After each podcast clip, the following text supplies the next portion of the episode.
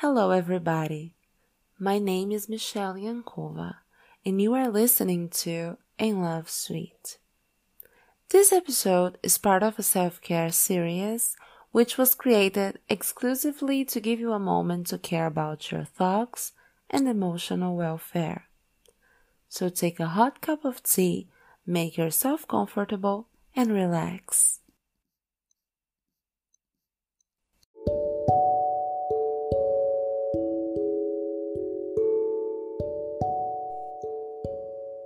Secret steps to love yourself and be a powerful woman. In this crazy world we are living, it's almost impossible to stop, even if it's for a while, and take a look at what really matters our welfare and self love. There are just so many things to care about these days.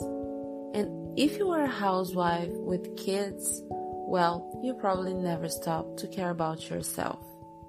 But let me tell you, these two things I mentioned are pretty connected with the way you see yourself. Because if you're not caring about yourself, sooner or later you will regret it.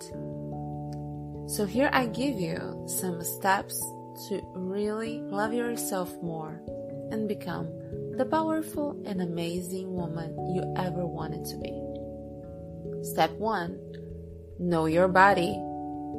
Did you ever feel like you just entered in a time machine and suddenly your body got stretches, scars, spots, and wrinkles it never had? And it's pretty annoying how these little things can destroy your self esteem in seconds, right?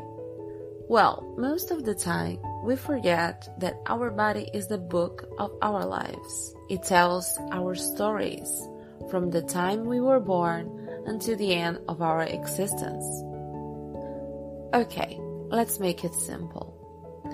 I used to hate my belly stretches. I didn't have it before I got married, and now here they are, looking at me every time I get naked. But a few days ago, I just realized an awesome thing.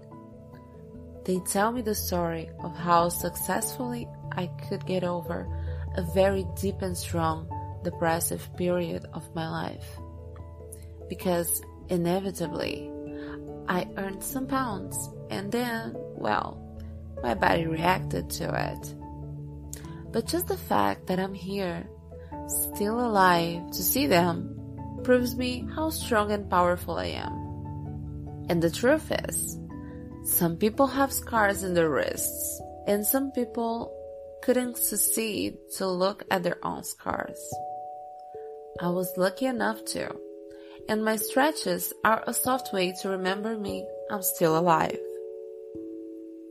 It doesn't matter if it's a stretch mark or just a freckle you got while enjoying that summer with the people you love.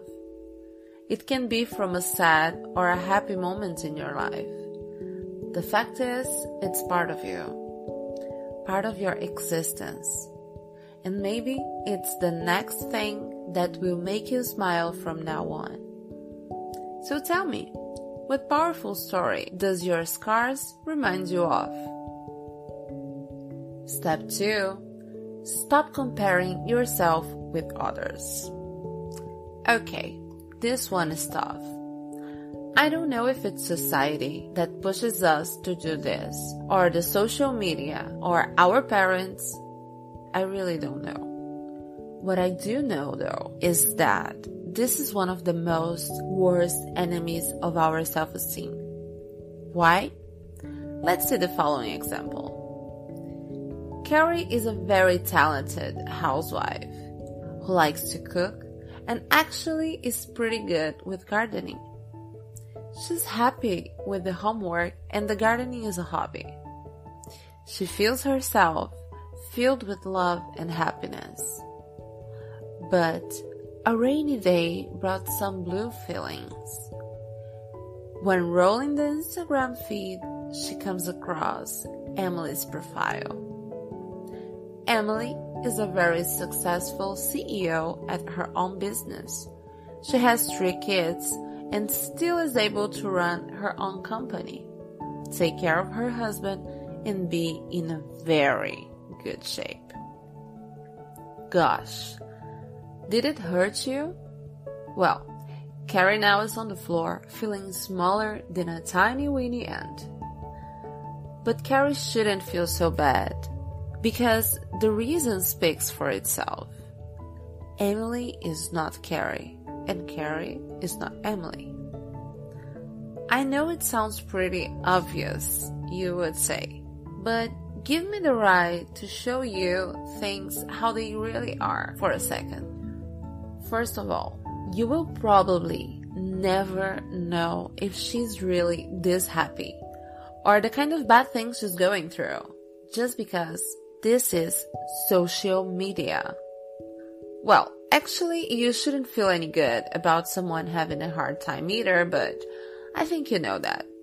So, in this world called social media, everybody's happy, gorgeous, and almost rich. Because this is what people want to show others, not because this is the truth. Emily, like any of us, had her own path to the life she has nowadays. And maybe she has studied so much, so hard to build her own company. While maybe the younger Carrie was enjoying her life, going out and spending all her money in trips and parties, which is awesome indeed. But again, we will never know if this was what really happened. Second of all, our brains play tricks on us, saying things like, wow, look at this woman. She's the same age as you, and look how far she got. Not to mention, she's twice hotter than you. And bam! Now you are feeling like shit. But don't listen to it. As I said, you probably did your best with your life to get here. Don't put yourself down because you can work it out to make yourself hotter if you think you need to.